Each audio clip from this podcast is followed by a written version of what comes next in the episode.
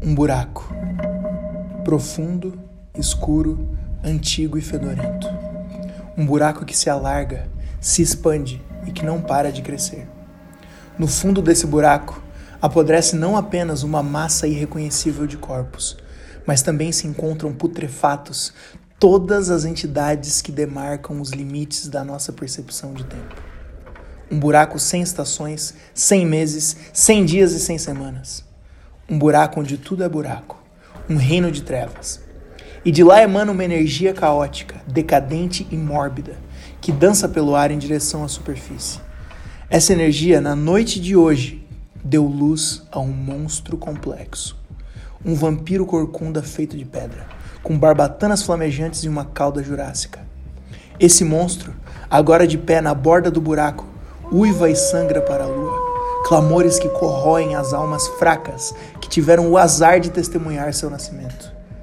Esse monstro caminha velozmente os seus primeiros passos, se distanciando da borda crescente do buraco, se aproximando cada vez mais de você. Esse monstro é ninguém mais, ninguém mais, ninguém menos que o Paralelas, o podcast da Bento Leão, a banda que mais cresce no Ratinho! A cada episódio desse programa, olhamos para o Brasil através das lentes da arte, analisando um disco e um filme, sempre nacionais, mas hoje não. Tal qual o sétimo filho que nasce para ser um lobisomem, a cada sete episódios do Paralelas nasce um especial, onde expandimos as fronteiras e modificamos o formato. Por isso hoje, no nosso 14º programa, temos o especial terror. Sobe a música, sobe a música de terror. Bom, eu sou João Vitor Panda e se eu fosse um jump scare, eu seria o Homem de Lama no filme Mulholland Drive do David Lynch. Meu nome é Leonardo e se eu fosse um jump scare, eu seria aquele jump scare chato daquele filme chato do Senhor dos Anéis lá, a hora que o Bilbo vai pegar o anel.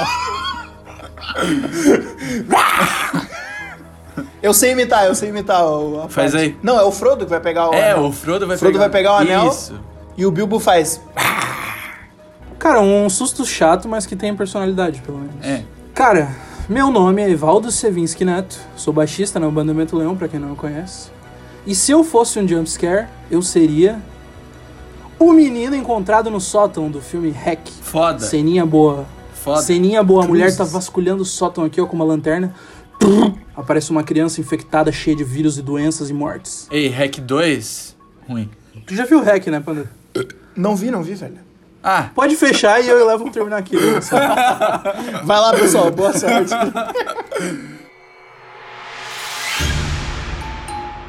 Bom, pessoal, agora aqui no Paralelas, como hoje é um especial, tudo é temático, tudo é terror, tudo é aterrorizante, a gente pediu no nosso Instagram, arroba Bento Leão Banda, a gente pediu perguntas relacionadas a filmes de terror, ao terror, histórias de horror aterrorizantes, cheias de medo e suor e sangue. E agora nós vamos começar o nosso bloco de perguntas sangrento. A primeira pergunta vem do meu amigo Arthur Guimarães. Um abraço para Arthur. abraço, Arthur. A pergunta do meu mano Arthur é a seguinte: Qual filme fez vocês dormirem de luz acesa?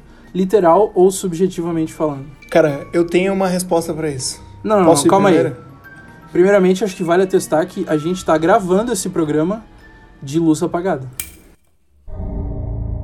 Coisas podem acontecer durante esse. esse É episódio. verdade. Reza a E pra audiência, pra audiência ficar com medo também, esse episódio pode ou não conter um jump scare. Uma hora vai ter um susto aí no meio do episódio. Tem um filme que eu tava assistindo. Pá, eu tava sozinho em casa, botei o filme no computador, tava assistindo no fone de ouvido, o que deixa a experiência muito mais imersiva. Eu lembro dessa história. E eu tava assistindo Hereditário, do Ari Aster. E daí tem uma hora que acontece uma coisa. E a hora que aconteceu essa coisa, eu fiquei muito abalado por isso. Na hora eu apertei espaço, pausei o filme, tirei o fone, acendi a luz E abri o WhatsApp, mandei no grupo da Bento Leão, falei, tá, guriado, não sei se eu vou terminar de ver esse filme. Mas eu terminei, eu vi É aquela- o resto do filme sem É aquela fone cena de do luz carro? acesa. É a cena do carro? É o que vem depois da cena do carro ali, é amanhã seguinte, Sim. É. porque é muito do nada, assim. Bom, quem não viu o filme ainda, pode ver. Cara, eu acho Só não que... vê andando de carro, não é um bom filme pra ver andando de carro. Eu acho que no- no- nos últimos anos, assim, o filme que mais me assustou, que mais deixou. Não me assustou, mas que me- mais me deixou, assim, cagando de medo mesmo, foi A Bruxa. Sim, eu, eu compartilho desse sentimento. Tipo, não é é que é, é aquela coisa, né? A Bruxa não é um filme que, tipo, te assusta. Mas é um filme que tu fica assim, ai, que agonia que eu tô vendo isso. Tenso, tenso. É que, tipo- é, é que, é, um- é que não, não é, um, não é um, um susto, é algo que, tipo, vai retorcendo o estômago que, tipo, não tem como tu mais sair dali. Parece que o filme Aham. te deixa agoniado o tempo todo, assim. É, parece que eu É bizarro. eu- tu, tu se pega questionando se tu devia estar assistindo aquilo. Sim, é um, é um aperto no estômago mesmo. Cara, vou falar pra vocês. Como a pergunta do Arthur foi literal ou subjetivamente, eu vou falar literalmente. É, o último filme que me fez literalmente dormir de luz acesa foi O Chamado. Lembro muito bem dessa experiência. Eu tinha 12 anos. Meu, eu ia falar do chamado também. Eu tinha 12 anos e eu nunca tinha visto esse filme. E na época tava ali, meu, o chamado, chamado. A versão americana, no caso, né? Sim. E daí os meus primos alugaram pra ver e eu era o primo mais novo.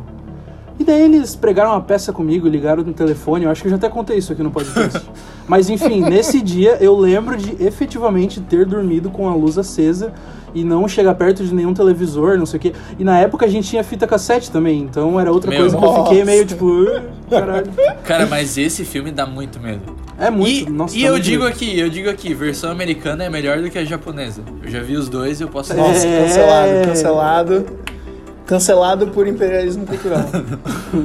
A próxima pergunta vem do nosso amigo Old Matheus. Um abraço Bra- pro Matheus. Brabo, beijo. A pergunta beijo. dele, muito Beijo, interessante de se pensar, principalmente esse mês.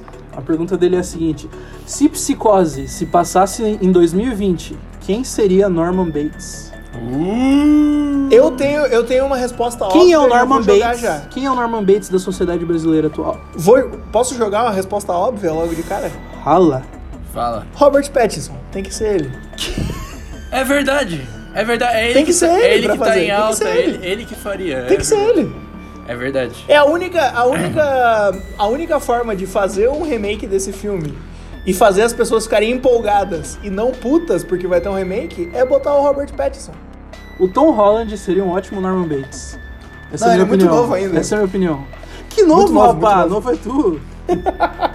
novo é a Besta gente! tu, besta Acho que o Tom Holland não daria aquele. "Uh", aquela coisa estranha, sabe? Que tem que ter. É, mas é que assim, meio que o Robert Pattinson já virou, tipo assim, já tá no, no mainstream aí na galerinha de que ele é o cara diferenciado pra botar no filme. Ah, vai É. sair o Dune agora, vai ter o Robert Pattinson. E o Timothée Não, Chalamet, né? não, não, Não vai não tem ele no, no Dune. Como que não? Não o tem, Timóteo. ele é o Batman, É o Timóteo. É o Timóteo Charlie. É o não, mas tem Chalamet. outro, não tem outro cara assim, loirinho? Eu achei que ele tá nesse filme aí, nesse filme novo da galera. Não, mas ele vai estar no Batman. Ele é o Batman, E sim, ele eu, é o Batman. E eu Ah, sim, eu tá. concordo contigo, que ele já tá, tipo, no mainstream de ah, inusitado. Ah, porque ele tá Ele é no o filme cara. do Nolan. Ele tá no filme do Nolan também. É porque É, ele é aquele Tenet, cara é pra, verdade. pra tu botar num filme e falar depois, meu, olha como tá o menino do Crepúsculo, que ele pode fazer umas coisas diferentes, né? Mas, enfim. Mas ele é bom. Mais alguma sugestão aí pra Tá, essa pergunta? respondendo a pergunta. Não, não, um eu- brasileiro, um brasileiro pra ser o, o Norman Bates, vamos lá. Celton Mello. Não. Não, Não, Deus pelo amor de. Deus, não. Deus me livre. O, o Humberto Carrão. Humberto Carrão. Oh, o guri, o guri que fez o, o filho sem pai do filme da minha vida daria um bom Norman Bates, eu acho. É verdade, ele tem cara de esquisito, narigudo. Ele tem cara de esquisito. É. Ah, o esquisito narigudo, meu amigo Fred lá de São Chico. Um beijo pro Fred. Boa! guitarrista, guitarrista solo da Bento Leão aí, fazendo gigs de vez em quando. De vez em nunca, né? Porque tá na pandemia. Então fica aí o, o nosso o nosso Norman Bates brasileiro, que é o Fred. Cara, a próxima pergunta vem da nossa amiga Ana Crossi. Uh! Um abraço, Ana. Passar bem. Abraço! Beijo, Mozi. A pergunta da Ana é a seguinte: vou fazer essa pergunta pra irritar o Léo. Ah. Melhor filme de terror trash. Ah, não. O Léo, que é um cara Vai, que não gosta vai, de trash, fala: ah, não Fala, tem filme Léo. trash. Trash é a palavra ruim. Vai, Léo, dentro da tua própria casa, tu tá convivendo com pessoas que estão pregando o terror trash. Vamos parar, chega de preconceito, Brasil. Ei, a gente vai conversar sobre isso. Em casa a gente conversa. Tá, é que tipo, tem aquele trash que é feito de propósito, assim, né? Sharknado. É, tipo Sharknado, que é tipo, é um produto. Ele é feito pra ser um trash. E se for. E eu não conheço muito filme de terror assim. Tipo, pra mim, sei lá, trash, tipo, uma coisa tão absurda que tu, tu chega a pensar, meu, isso daí é. Os caras estavam zoando quando tava fazendo, tava se divertindo. Pra mim, o meu favorito é o Sexta-feira 13, Jason Lives. Que esse. Que é quando o Jason é ressuscitado. E, tipo, muita gente diz que esse é o melhor Sexta-feira 13, porque é o Ah, não é que cai um, cai um raio no cemitério e daí ele. isso, renasce? e daí ele ressuscita. Pode crer, Cara, legal. não, pra vocês terem uma ideia, Incrível. essa cena que cai o, o raio em cima do Jason e ele ressuscita, ele vai lá e dá um soco no cara, e o jeito que ele mata o cara é dando um soco no coração do cara e arrancando o coração pra fora, assim. Foda. Ei, na moral, é foda. É foda. fatality do Mortal Kombat. Então, tipo, eu não, não, sei- eu não chamaria de trash, mas eu acho que é um filme que eles estavam se divertindo quando estavam fazendo. Tava fazendo de propósito ali, é coisa idiota de propósito e é massa. Tá, mas deixa eu te perguntar. Trash pode ser também aqui, ó. Uma galera ali tem uma câmera, quer fazer um filme, pega, se reúne numa cabana, pá, faz Evil Dead. É trash. É, ah, porra. É, não é trash. Evil acho Dead trash. não é trash? Se for, a minha resposta é essa. Filmaço. Evil Dead, muito massa. Não, Evil Dead é muito foda. Tem gente que considera Evil Dead de trash, mas eu não, eu não chamaria de trash. Eu acho que é um filme feito com baixo orçamento e eles estavam fazendo na comédia mesmo, assim. Tipo Mas é, que, Jason Lives. mas é que pras pessoas o termo trash é isso, velho. E se esse é o jeito É. que as pessoas estão usando o termo, é isso. Não, vamos, tamo É em isso. casa, tamo em casa. Vai, então é Evil Tremors. Dead. Aí, Tremors.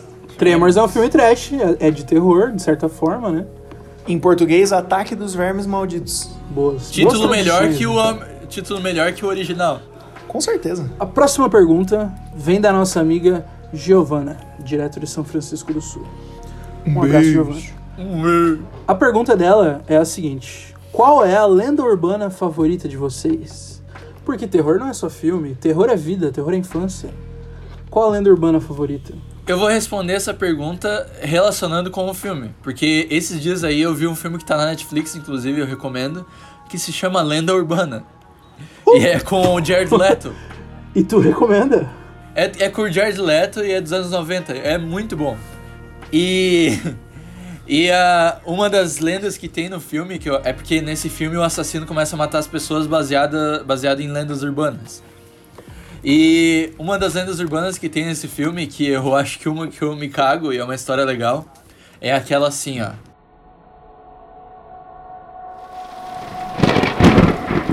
Você tá dirigindo.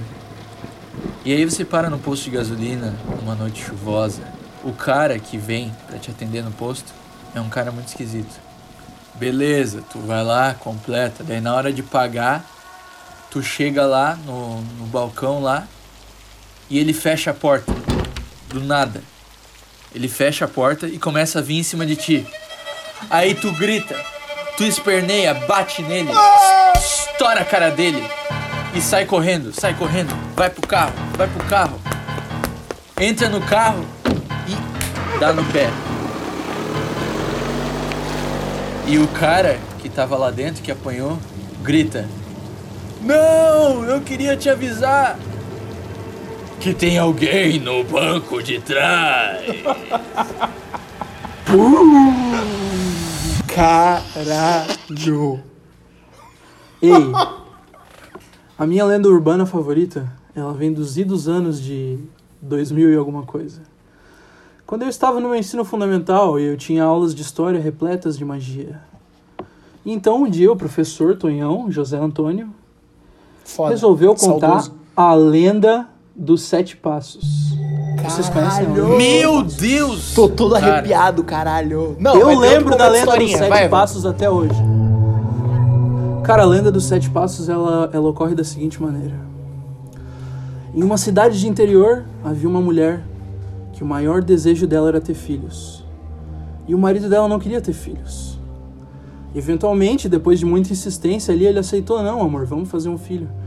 E daí eles fizeram amor, como nunca antes. mas não surgiu um filho dessa relação. E daí eles foram, fizeram exames e descobriram que o cara era infértil.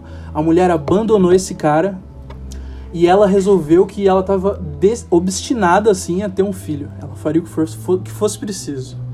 Então ela começou a sair com vários homens da cidade ali, fazer muito sexo e amor. E ela nunca conseguia ter um filho. Aí um dia apareceu um homem que ela não conseguia enxergar esse homem, ela via só a silhueta desse homem. E ele falou que ele poderia colocar um filho nela se ela fizesse um pacto de sangue com ele. Eis que ela fez o quê? Vendeu a sua alma ao diabo para ter um filho. Puta. Essa que é bem a verdade. Mas. Aí fudeu. Nove meses depois. Coisa boa. Vai nascer o bebezinho Claro, ela perdeu a alma, não vai mais pro céu, papo, papo, papo vai, papo vem, mas faz parte, né, cara? Aí ela teve o seu filho, e quando o filho tinha sete dias de idade, o filho começou a apresentar uns comportamentos estranhos. Que ele tava se mexendo de uma maneira estranha no berço, não sei o quê, mas ela ficou tranquila com aquilo, porque o cara tinha prometido: não, tu vai ter um filho, ele vai ser saudável.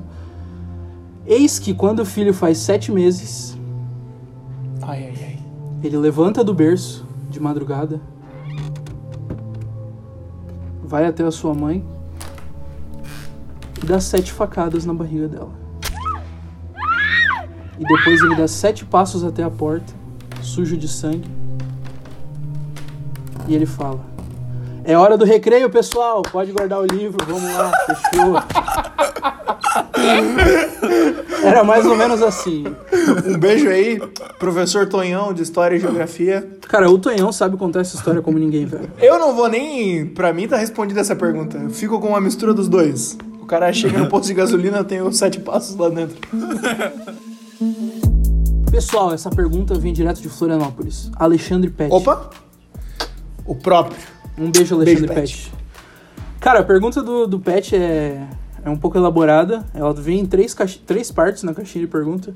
Então eu vou ler aqui pra vocês. Se a gente estivesse num filme clássico de terror, onde ele se passaria, quem seria o assassino e como cada um iria morrer?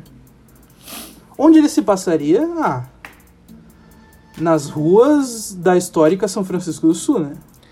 Isso, São Francisco do Sul. Na real, eu cidade acho mais que- antiga do Brasil. Na real, eu acho que, tipo, se for no estilo aí de sexta-feira 13, tinha que se passar lá na prainha, na Praia Grande. Boa. Coisa boa. Meu, lá nas pedras da prainha. Pronto. Isso, Meu, é tá aí o cenário. Lá nas Porque pedras. daí de a noite. galera tá lá, aqui, ó, Boa, boa, boa, boa. E chega o Bebendo. JBL em Bebendo. cima do banco. Ah, como? É. Chambra. Porque daí, qual que é, qual que é a grande pegada desse, desses filmes slasher? Que o assassino, ele representa o moralismo. Então a Isso. criançada tá lá bebendo, transando, usando droga. Chega quem? Chega Cara, o moralista. Então, não. ele- o nome do vilão tem que ser esse, é o moralista, que o nosso filme daí ele é uma sátira, entendeu? Não, mas o. Chega o moralista pra matar a criançada. Não, mas esse personagem seria o quê? Seria claramente um vizinho irritado, né? Alguém que mora ali. Isso. Talvez aquele cara que mora naquela casa. A única casa que tem nas pedras da prainha, que a gente, que a gente comentou hoje. Uma casa branca no meio das pedras ali. Sim. Não, mas ele é o moralista. Pra esconder sua identidade, ele usa uma máscara do Olavo de Carvalho. Então, mas aí é que vem a grande pergunta: Como cada um de nós iria morrer? Cara, eu acho que eu ia morrer primeiro. Pô, eu também acho. Por quê? Ah, meio burro, né? É, eu acho que eu seria, eu seria uma boa morte de abertura pro filme. Ah, mas se- se- será que tu não tem mais? Não tem mais pra oferecer esse filme aí? Ah, mas se tem só nós três, porra. É o que eu vou verdade. Ia morrer lá por 40 minutos também só. Que a gente ia construir É, suspense, né? Boa, boa. Podia construir o personagem ali, pá, não sei o que lá. Mas a pergunta é, não é a ordem, é como tu iria morrer? Como cada um iria morrer? Eu sei como, eu Como iria eu morrer. iria morrer? Eu não sei como tu iria morrer. Vai. Como tu iria morrer? Cara, eu iria entrar numa disputa corporal com o assassino, porque eu sou um cara corajoso. E ali na disputa corporal a gente já tá brigando, pá, porrada, porrada, porque esse é um assassino que mata na porrada. Porque o moralismo, ele carrega o moralismo no punho, ele tem um anel escrito moral. Outro anel Boa. escrito ética. Outro anel escrito Bons costumes. família. E daí a gente já tá ali no soco e o cara ia puxar de cima de um banquinho da prainha ali largado um corote azul, que ia estar na- pela metade mais ou menos, e ele ia desfigurar minha face de tanto me encher de porrada de, de corote azul na cara. Caralho. Ele ia me espancar com um corote. Amassou teu rosto pra dentro só no corote. Esse talvez seja meu maior fetiche. E filme de terror tem muito, muito isso de fetiche, né, cara? Então vamos lá. Sim, porque é, é uma outra face do moralismo, né, cara? São fetiches reprimidos. Exatamente. Cara, tá saindo um filme daí, tá saindo Tá um saindo o filme, vai. Como, como vocês iriam morrer? Como que tu ia morrer, Leonardo? Como tu ia morrer? Cara, como eu tenho medo de altura, e isso estaria no meu personagem, Boa! eu iria morrer fugindo lá nas pedras, e daí ele ia me encurralar. Porque daí esse é o momento que tu pensa, meu, ele vai fugir, ele vai fugir do cara. Em vez de cair no mar, tu cai na pedra e morre. Não, é Só quase um eu caio- suicídio. E daí eu caio na pedra. Cara, eu acho que o. O, mora... o moralista, ao. Tipo, além de ter os anéis ali, escrito família, propriedade privada, moral e bons costumes, ele tinha que ter. Porque todo bom vilão tem que ter sua arma característica, né? Então a arma característica do moralista eu acho que podia ser um taco de beisebol. Um esporte importado aí, uma coisa que, que não existe, um taco que é pesado. Só que como o Evaldo já morreu com o rosto desfigurado por pancadas, eu acho que ele tinha que usar esse taco de beisebol pra me penetrar analmente, me empalar com um taco de beisebol e daí isso também ia se re- relacionar com os fetiches ocultos dele. Boa. Porque ele Boa. teve problema na na- no desenvolvimento da fase anal, né? Na fase psicológica. Isso, como todo moralista. Como todo moralista. Quer controlar tudo com o cu. E morri pelo cu. Tá feito o filme, foda. Pronto. Roll the credits. A próxima pergunta vem da nossa amiga Marina Alcine. Um beijão, Marina. Abraços. É, eu vou ler duas perguntas da, da Marina e a gente já responde junto. A primeira é a seguinte: é, terror sobrenatural ou terror psicológico? É, os dois podem ser a mesma coisa, né? Não, não, mas acho que ela quis dizer aí num sentido. Sim. Sabe, Ah, tipo, um terror mais a, classicudo. A bruxa ou o exorcista? Sei lá. Os dois. É. Não, eu, eu, eu. Eu ultimamente tava gostando mais de um terror mais, mais classicão, assim, cheio de susto. Mas eu acho que se eu for pensar assim em filmes bons, assim, que vem na minha cabeça de terror, geralmente são os psicológicos. Que são os filmes que, que dá mais trabalho de fazer, de tu pensar de um jeito legal, assim. Porque o terror sobrenatural, de susto, pá, de exorcismo e coisa assim, é uma coisa que já tá meio manjada. Então, assim, talvez até seja mais difícil realmente fazer um filme bom e novo Sim. nesse, nesse caminho, né? Pensando bem. Mas é, não, eu acho que quando eu penso assim, em filmes bons de terror que eu quero ver são de psicológico, mais É, mas, uma parada. mas o que tu falou faz sentido, né? Tipo, se a gente for ver Hereditário, por exemplo, tem uma parte sobrenatural, evidentemente, mas é um terror psicológico, assim, tipo, Sim. é um terror que vai te deixando maluco enquanto tu assiste. o assim, Iluminado agoniado. também. Isso, O Iluminado. exatamente. É, é porque acho que meio que tem uma, uma saturação desse terror que é tipo. Deu o susto e aliviou a tensão, beleza. E meio que a nova pegada de, de filmes aí que são eficientemente aterrorizantes aí é essa, coisa de tu ficar com uma dor no estômago o filme inteiro. E esse alívio tu só vai ter dali a um mês, quando tu voltar a dormir direito. Isso. Cara, eu falei que a Marina tinha feito duas perguntas, mas eu só falei uma. Eu vou falar a segunda agora. Se vocês não lembrarem, não precisa contar todo mundo, mas se alguém tiver, a pergunta dela é a seguinte: Qual foi o pesadelo mais marcante de vocês? Vocês costumam ter pesadelos? Tem algum que vocês lembrem especificamente? Cara, tem um que eu tive quando eu era criança que eu, meu, eu me caguei muito, assim. Eu, eu foi, acho que foi um dos poucos que eu chamei a minha mãe mesmo, assim. tá ligado? E foi, era uma... Eu tava num lugar tipo Miller Play, assim, sabe? Com piscina de bolinha, tobogã, esses negócios lá de, de jogo, pá. E tinha um palhaço me perseguindo. E o pior é que quando esse palhaço me pegou, ele não quis me matar, ele não quis fazer nada, ele quis fazer cosiquinha em mim. E eu tava muito agoniado. E aí eu lembro que eu acordei bem na hora que, tipo, eu tava assim, ah! E o palhaço tava fazendo cosquinha em mim.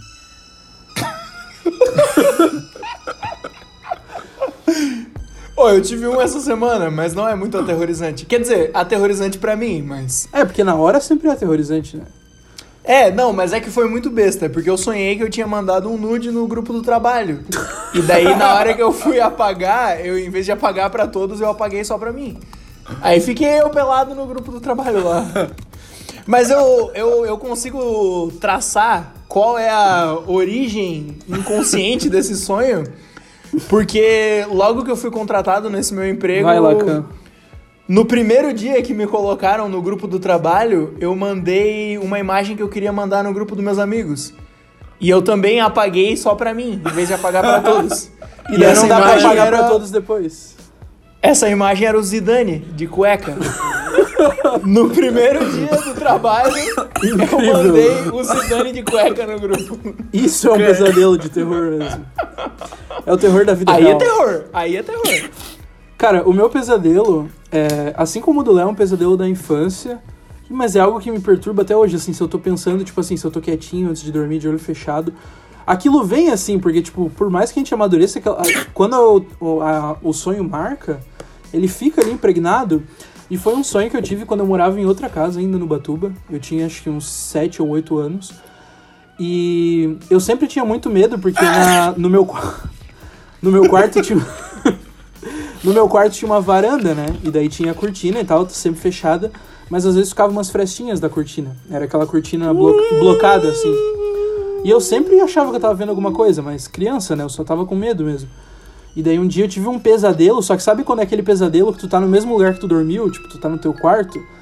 E daí eu tava ali no meu quarto e eu levantava pra beber água. E quando eu voltava, eu vi um cara ali, tipo, todo vestido de preto.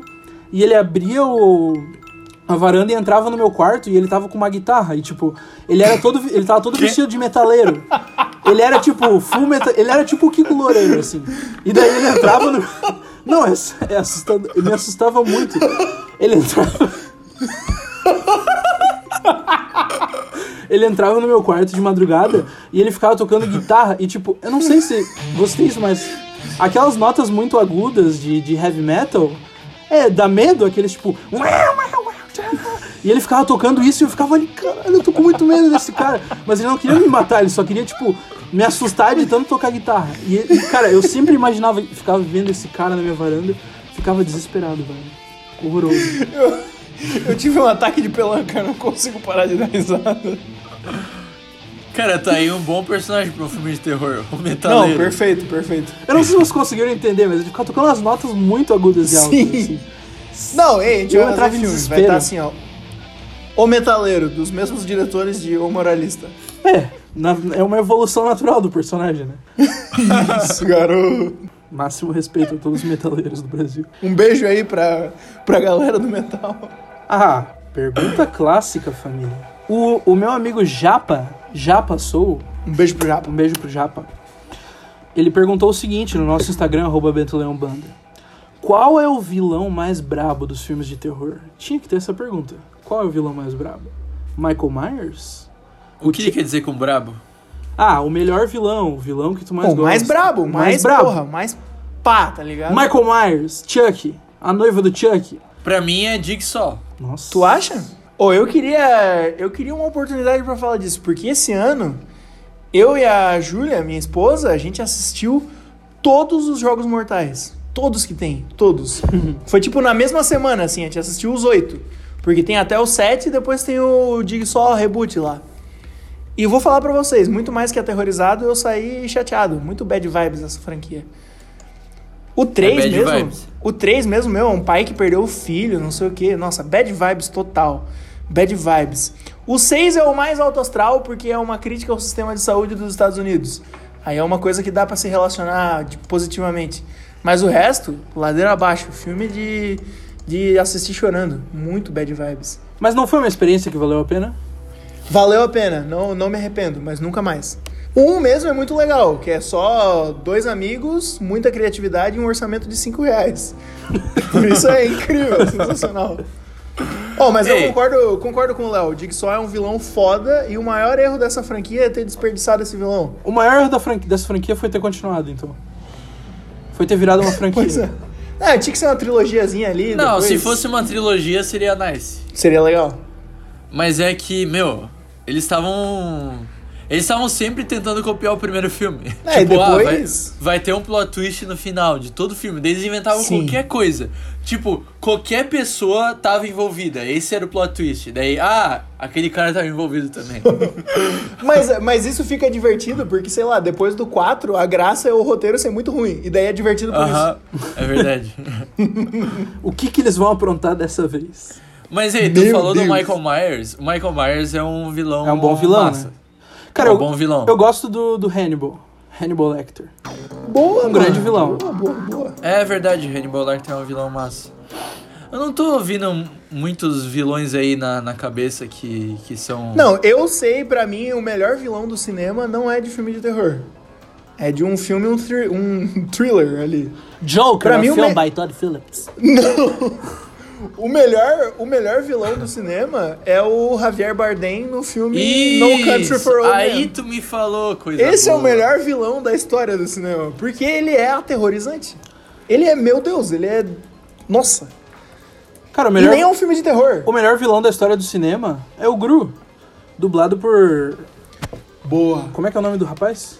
Celton Mello, um grande beijo. Não, é o. O Michael é Scott. Leandro Hassum, pô. Não, mas em inglês é dublado pelo. pelo. Steve The Office lá, Steve Carell. Cara, só, só pra trazer uma informação importante aí, é, o American Film Institute é, considera o melhor vilão o Hannibal. Boa. Em segundo, Norman Bates. Em terceiro, Darth Vader. É. Prefiro o Beisola do que o Norman Bates. Boa. Um abraço aí pra grande família. Isso. Ei, e vilã? Só falamos de vilão aí. Ah, aí ficou complicado. Vilã, meu, a Flora da novela A Favorita. Caralho, Que boa. foi a primeira novela do Brasil a ter um plot twist. Que no meio da novela foi revelado que a Flora era, era a vilã a primeira e a novela do Donatella, Brasil a ter um plot é, a twist. Donatella era boazinha. Nunca Não, teve teve um plot twist, twist antes. Não, nunca teve. Desse jeito não. Cara, porque novela não vai ter isso, uma coisa que vai mudar a trama no meio da trama. Ah, não. Novela não tem isso. Ah, eu não duvido que seja, mas... Não, a favorita. A melhor vilã da história é a Flora da favorita. É Flora? É Flora, acho que é Flora. Ei, uma vilã que é foda aí, que, que, que, meu. Tudo bem que essa série já cagou na, na, na bananinha, né? Mas a Cersei do Game of Thrones era uma vilã muito Foda. massa. Ah, foda. Era uma foda. vilã muito massa. Braba. Ei, só queria contar aqui uma curiosidade que nessa lista, em 18º lugar, tem o vilão chamado The Shark, que é do filme Jaws. Meu Deus. The Shark. Cara, sabe quem é uma boa vilã? A, a Dilma do Harry Potter lá. A, a Dolores. A Dolores é uma boa vilã. Eu pensei que ia falar a Dilma do filme da Petra Costa. Não, a Dilma, um grande beijo pra ela. O Japa mandou outra pergunta aqui, pessoal. Que é uma pergunta que também foi interessante, acho que a gente pode responder. Qual filme de terror tem a premissa mais escrota de todas? Mais tosca, assim. Ei, essa, essa aí eu li antes e eu tenho uma resposta boa. A, pra mim, a premissa mais escrota, tipo, de idiota, de meu, por que, que vocês fizeram esse filme? Que eu tenho na cabeça, assim, é o filme do assassinato da Sharon Tate. Que eles fizeram, tipo, The Haunting of Sharon Tate. E eles romanti dramatizaram, fizeram uma parada meio, tipo, como se fosse um terror de De um caso de, real, né? de sobrenatural, assim, com o caso real, que foi, tipo, o assassinato dela, que foi uma coisa horrível. E eles fizeram com uma coisa assim, ah, ela fica andando pela casa, começa a ouvir uns barulhos, e daí o assassino entra e mata ela. Tipo, não é aquele não, filme e- Tarantino? Isso que eu ia falar, um bom medidor pra tu saber que o teu filme é desrespeitoso é o Tarantino ter feito um filme sobre o mesmo tópico e ser mais respeitoso do que o teu filme. É. Cara, eu não lembro Não, de outro tá filme respondido. com a premissa mais escrota. É, eu não consigo lembrar. Acho que tá respondido. Ah, aquele filme que a gente viu lá, Leonardo, Countdown, que o pessoal baixa um aplicativo que fala Meu, quando a pessoa massa! vai morrer. Ei, muito massa esse filme. Não, essa é boa, essa é boa, na verdade essa esse é boa. filme é massa, esse filme é massa. Ei, tem na, na Amazon Prime aí, quem quiser assistir, é pura diversão. Pessoal, filme. Countdown, filme, filme pura Filme diversão. muito ruim, terror ruim, que é uma coisa boa. A próxima pergunta vem da nossa amiga Gabriela Matei, nascida em Concórdia. Um abraço, Gabriela. E um abraço pra Concórdia também. Toda E um abraço pra essa todos os, os, os concórdios que assistem o. que ouvem o Paralelas. A pergunta da Gabriela é, é a seguinte: Quanto de sangue um filme de terror precisa ter pra ser bom? Depende o tanto de vítima. Tem duas vítimas, então dois litros de sangue. Um, um litro por vítima seria a fórmula É, que a gente um- poderia Ah, deixar. é uma boa, é uma boa medição. Um litro por vítima. Essa resposta foi interessante. Mas uma, uma coisa a se ponderar também é a qualidade visual do sangue. Porque retornam à franquia Jogos Mortais, lá no sétimo filme o sangue já é rosa já. Ele foi perdendo a. ele foi perdendo a tonalidade ao longo da franquia. É sério, é rosa. O sangue dos Jogos Mortais 7 é O rosa. filme só tem duas cores, branco e vermelho, e ainda vai deixar o vermelho rosa. Não, o, o- até o 5 até o cinco, todos os filmes dos Jogos Mortais é verde. É tudo verde. Ô, Evaldo, a luz esse, verde. daí tudo é, verde. esse daí é psicose, que é branco e vermelho. Não é preto e branco? é verdade. Mas a capa é branco e vermelho. Não, é de, é, de um, é de um tempo anterior ao preto e branco no cinema, quando as únicas cores eram preto e vermelho. Pô, mas tem, tem uma vanguarda aí. Fazer filme. ah, não é nem colorido nem fazer. preto e branco, é preto e vermelho. É aquele filtro que o Panda usa nos videodoc dele, tá ligado? Que é amarelo e vermelho. É roxo e amarelo. É tipo fazer um filme inteiro com aquele filtro. Pá! Ó, fica o desafio aí, Panda. A última pergunta, pessoal, pra fechar com chave de ouro, vem da nossa amiga Vitória, Zona Norte de Joinville. Um beijo, Vitória. É, A pergunta Beijo, da Vi. Vitória é a seguinte: Qual fantasma da ficção vocês namorariam? Não vamos considerar só fantasma, né? Não, não, vamos abranger a pergunta aí. Fantasma é. Qual uma vilão coisa- da um termo, ficção? É Vilão, um termo vilão, líquido. Vilão. Um termo líquido. Vilão, mas tem que ser de terror. Tá. Tem que ser de terror. Pô, mas é que é pra namorar, né? É escroto namorar vilão. Ah, é escroto namorar vilão, então deleta os contatos do teu WhatsApp. Eu sou. Tiradas do Face. Eu vou me repetir na resposta. Namoraria o Hannibal Lecter. Sempre ia ter uma comidinha na mesa, um cara que sabe se defender. Pior que o cara Hannibal que da cuida dos série, seus. vale a pena namorar. Vale a pena namorar ele. É verdade. Cara, Ah, não que, eu, não que eu fosse ter um relacionamento duradouro com alguém. Mas um filme com temática de terror que eu quis queria entrar. não, não. É, porque um relacionamento duradouro eu já tenho, entendeu? Mas um filme. Um filme que eu ia entrar no filme e eu ia passar piroca em todo mundo. The Rock Horror Picture Show. Meu, eu, eu ia fazer um estrago nesse filme. Tá, eu ia amar loucamente, velho. Não, todo mundo vilão, mordomo. Porque esse filme é uma grande festa do sexo aterrorizante. E ainda por cima é um musical. Então eu ia cantar, assoviar, chupar cana, fazer o diabo, fazer o demônio nesse filme. aí é melhor- tá melhor ficar com o Voldemort. Pessoal, um vilão que eu namoraria, o Tubarão, de Tubarão. tá aí um, um- Sharknado. Sei lá, eu cresci no mar, né, cara? Cresci ali na enseada. Boa. Tenho, ele sabe, ele me conhece. Então, Tá, tu namoraria o Shark de Jaws, mas tu namoraria o Steven Spielberg? Não, jamais. Não? Então vamos, vamos seguindo. Feedblog!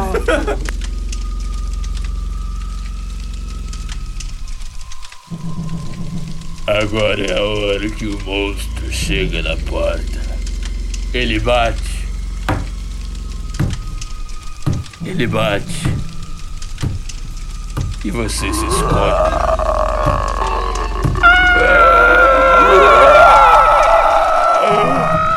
Você corre. E você corre, mas não tem pra onde correr. Até que ele te pega no último instante. E aí ele grita uma coisa. Se tu não quer morrer, me diz dois filmes de terror. Um clássico e um atual. Aê!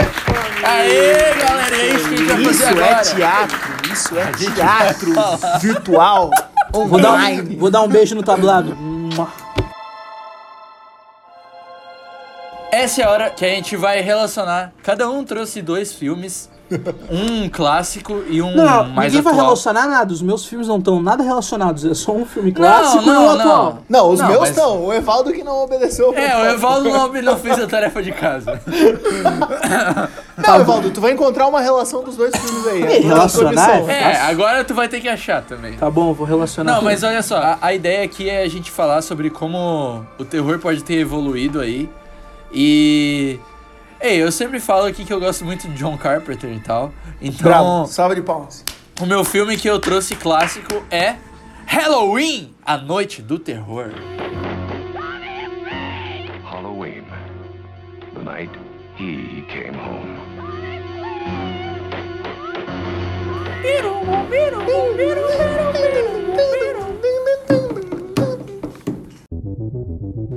Pra quem não conhece Halloween, que eu espero que vocês conheçam, mas Halloween é sobre um cara que ele, quando era criança, ele mata a irmã e ele é levado pra ficar lá no. Ele é preso num hospício. No Asilo pá. Arkham. É, ele fica lá no, no Jag Flowers. E aí, na noite de Halloween, não sei quantos anos depois, quantos anos que era, não sei, 40 anos. Vários, muitos. Meu caralho. Algum- Muitos anos depois, ele, ele consegue escapar e ele volta pra Haddonfield, que é a cidade onde ele morava, pra aterrorizar a criançada. E esse filme é dirigido pelo John Carpenter, foi escrito pelo John Carpenter também. E ele fez a música também. E ele fez a música também. E por muito tempo o Halloween ele foi tipo o filme mais que mais lucrou assim de terror, tipo indie, indie, né? Foi o filme indie mais mais rentável para O Halloween ele custou 300 mil dólares e fa- faturou 70 milhões. Tipo, até hoje, né? Acho que é esse Tu dado. faria um filme que fatura 70 milhões com 300 mil dólares? Difícil. Cara, É difícil. É difícil, mas Halloween realmente foi o filme que, que trouxe essa coisa do, do monstro ali, da faquinha, pro, pro subúrbio americano. E foi uma coisa, tipo, uma sensação mesmo. Porque foi o que naquela... deu o pontapé inicial no gênero de slasher, não foi? É. Meio na, que sim, não, né? na real, tipo... é, o Popularizou, slasher- popularizou. O slasher de tipo, ah, adolescentes estão transando nas casas ali e vem um monstro matar. Foi ele que deu um pontapé inicial mesmo. E, e tipo, eu até já, já falei sobre Halloween aqui no Paralelos e eu, eu gosto muito desse filme porque tem todo um clima ali, tipo aquele negócio da- das babás ali. Isso era uma coisa que nos Estados Unidos tinha um medinho assim, meu, tipo, meu, tu vai ficar sozinha em casa cuidando de uma criança, pá. Tipo, tinha um, uma, umas lendas urbanas ali em volta disso. E, e o Halloween, ele, ele é da ideia do. Ele surge da ideia do, do Boogeyman, né? Que é uma lenda urbana mesmo americana famosa e tal. Que tipo, tu não, tu não pode matar o Boogeyman. É o E bicho papão deles. O Halloween é pra representar o mal da, na- da natureza humana, pá. E, e o filme o filme mais atual que eu trouxe, que eu recomendo pra vocês, é o It Follows, ou Corrente do Mal no Brasil. It could look like someone you know, or it could be a stranger in a crowd. Whatever helps it get close to you. Bom, bom. Puta filme foda, velho. Pra quem não conhece, It Follows é basicamente o seguinte: tu transa com, com uma pessoa, essa pessoa tem um espírito que, que passa pra ti, que agora esse espírito vai ficar te seguindo. E esse espírito te segue em forma de uma pessoa mesmo, assim. E o- a relação que eu faço com o Halloween nesse filme é mais questão da atmosfera e também da, da própria da própria história, assim. Tem muitas coisas que foram foi pega do Halloween. Tipo, pra vocês terem uma ideia, ali a hora que ela tá andando ali no tem uma cena no It Follows que é muito parecida com o Halloween, que é quando ela tá andando no jardim ali do do do subúrbio americano, pá. E tem aquela trilha sonora com sintetizador assim. Tipo, aquilo ali é John Carpenter total, na cara. Pode assim. crer. E também tem outra parada que, tipo, eu acho que é, é uma forma de subverter o gênero. Trazer essa questão de, ah, é, o monstro não é uma pessoa, uma, uma coisa em si. Ele vai se mutando, assim, ele vai, tipo... Porque hoje em dia, se a gente fizesse um filme do Halloween, Tipo, ia ser muito meio bobo, assim. Tipo, Ia ser só mais um falar, "Tá, filme slasher. E eu acho que o It Follows, eu considero ele um slasher por ele ser é, aquela coisa de tipo, tá, tem um monstro, entre aspas, que não é uma pessoa só, vai passando e tal, vai mudando. Mas ele tá sempre atrás de um grupo de pessoas que fez uma coisa ali que, meu, ah, eles transaram. Tipo, é uma coisa bem assim, bem clássica de slasher. Tipo, meu, tem aquela regra no, no Pânico, inclusive eles falam, tipo, ah, tu não pode transar no, no filme slasher. Porque tu vai morrer. Então, tipo, é, é legal porque eles pegam já, partem disso mesmo e constroem uma coisa que, tipo, é, é como se fosse uma, uma, uma doença sexualmente transmissível ali. Tipo, É, uma, é AIDS, né, velho? É, Ah, não, é, gente faz a comparação com a AIDS. Mas, cara, a gente respondeu a pergunta do, do Japa sobre a, pre- a premissa mais idiota. Tem um filme que tem uma premissa muito interessante, assim, né? Que eu, que eu acho que aquilo que tu falou. De, tipo, tanto que eles falam isso propriamente no filme. Não importa o quanto tu corra, o negócio vai. A pessoa, o espírito, ou quem tiver naquele momento possuído vai continuar te seguindo, tipo, pra sempre. Tu pode ir o isso mais que é o longe. mais tu assustador. pode ir o mais longe que tu for, tipo, os caras fogem, eles vão pra uma fazenda isolada, e daí eles ficam lá, e passa um dia, passa outro, mas daí o, o cara chega, ele vai sempre andando, passo atrás Não, de e- passo. é, e ele não em corre, algum ele tá momento sempre ele vai andando, chegar. mas ele nunca Tipo, para. Ele nunca Esse para. aqui é o legal do filme, cansa. a premissa aterrorizante, assim, tipo, uma coisa que vai te seguir pra sempre. Mas ao mesmo tempo é uma premissa que claramente podia virar um filme muito idiota. Mas foi muito bem Exatamente. feito. Exatamente. Podia ser uma coisa de extremo mau gosto, assim, que podia, sei lá, soar mal por ter essa relação com. Ter essa relação tão direta com sexualidade, assim, podia, tipo, pegar mal. Mas é um filme que, tipo, pegou essa premissa e fez uma coisa muito legal. É um filmaço, é muito massa.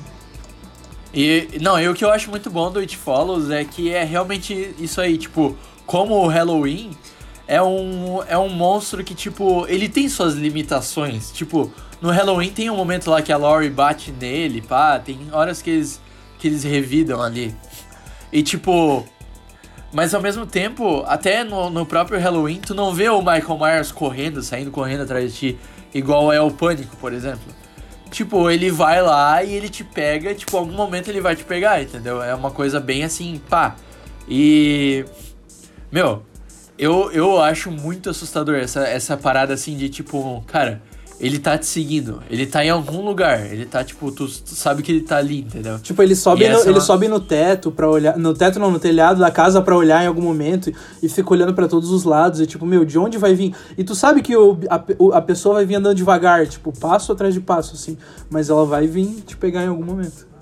E se for pra, se for pra fazer uma, uma análise, assim, porque o, o filme de terror, ele é uma forma, inclusive eu vou falar disso nas escolhas que eu trouxe, mas ele é uma forma de fazer comentários sociais também de um jeito diferente ali, porque não precisa ser explícito, pode ser um monstro, pode ser algo assim. Sim.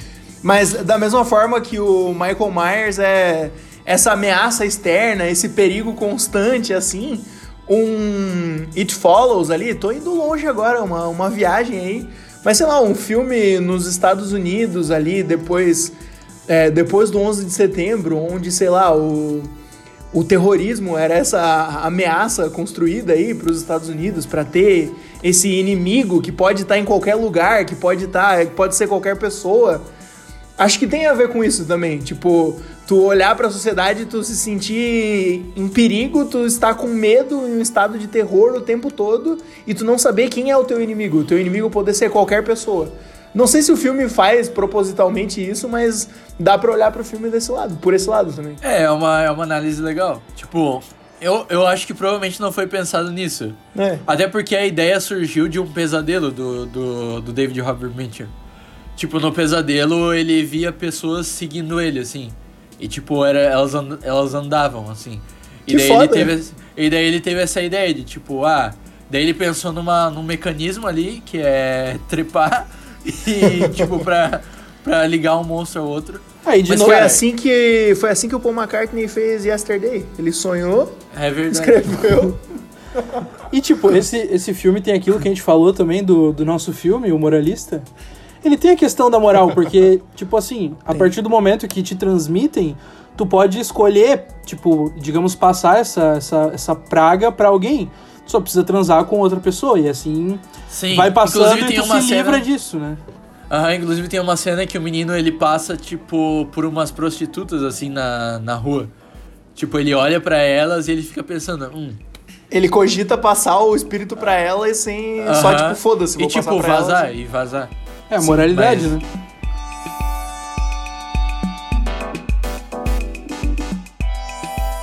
Cara, eu já dei essa mini introdução aí do que eu queria falar com os filmes que eu escolhi, mas a relação que eu trouxe, que eu escolhi pra relacionar os filmes que eu escolhi, são filmes que eles querem fazer um comentário social.